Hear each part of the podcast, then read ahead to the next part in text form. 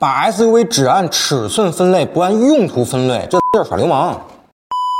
奥迪 Q5 和牧马人，你就说怎么选吧。那对于一些不太懂车的用户来说啊，价格大差不差，又同为中型 SUV，那么两款产品自然可以形成竞争关系，这本质上没错。但是只要稍微懂些车的朋友肯定知道啊，Q5 和牧马人从取向和定位上根本就是天差地别的两个东西。那么造成的后果呢，很可能是本想花钱买个城市代步车的消费者，却因为牧马人极其特殊的外观，那导致自己选错了车。那最后呢，买了一款开着非常难受，哪哪都硬得要死，坐着还不舒服又费油的车。当然啊，这是一个极端的案例，但这样的案例其实就曾发生在我们的身边。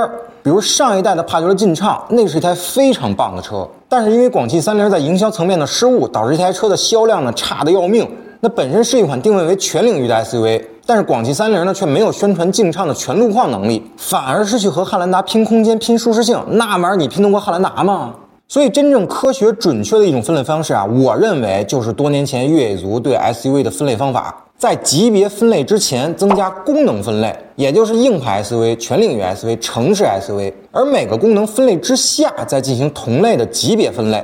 那所谓的城市 SUV 这类车呢，基本全部是由轿车平台演化而来的，所以这类车型的设计初衷就是舒适性和空间大。那至于越野能力和四驱性能这些东西啊，肯定是要比轿车强一些的，但千万别指望能强很多。OK，那辨别是不是城市 SUV 最简单的办法就是打开机器盖子，看看发动机是不是横着放的，或者看看最低配的车型呢是不是前驱的。OK，那什么叫硬派 SUV？简单点来说啊，就是必须是非承载式车身。前后都是整体桥，一定是全时四驱或者是分时四驱，有低速分动箱，这就是几个硬性指标。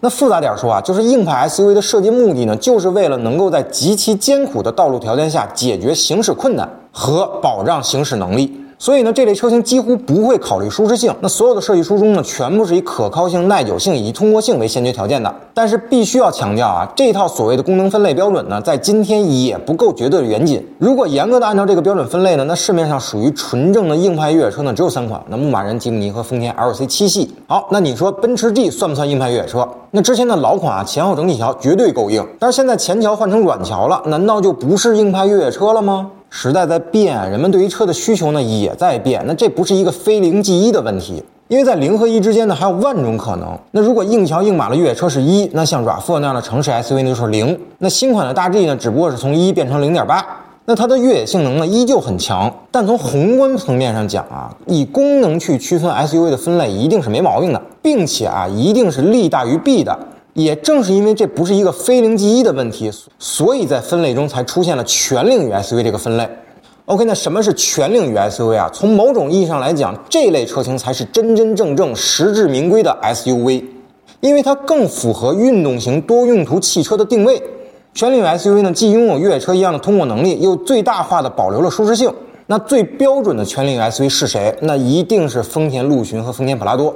所以，对于这类车型的硬性指标，就是非承载式车身，全时或者分时四驱，有低速分动箱，前独立悬挂，后整体桥悬挂。您也可以把这个标准理解成零点五。哎，那么有些车像途乐啊，四轮都是独立悬挂，那你说它不全领域吗？但人家什么都有啊，唯独就是向舒适性妥协了一点点。哎，那它就是零点四。还有像大红大紫的坦克五百啊，那除了四驱系统稍微薄弱一点之外呢，所以它也是零点四这类的。再比如帕杰罗啊，除了四轮独立悬挂呢，非承载车身也没了，那它就是零点三。当然啊，这只是个打个比方，为的是让您更好的理解这件事儿。OK，那不知道这么说您能不能明白啊？那如果您还不明白，评论区留言，咱们继续讨论。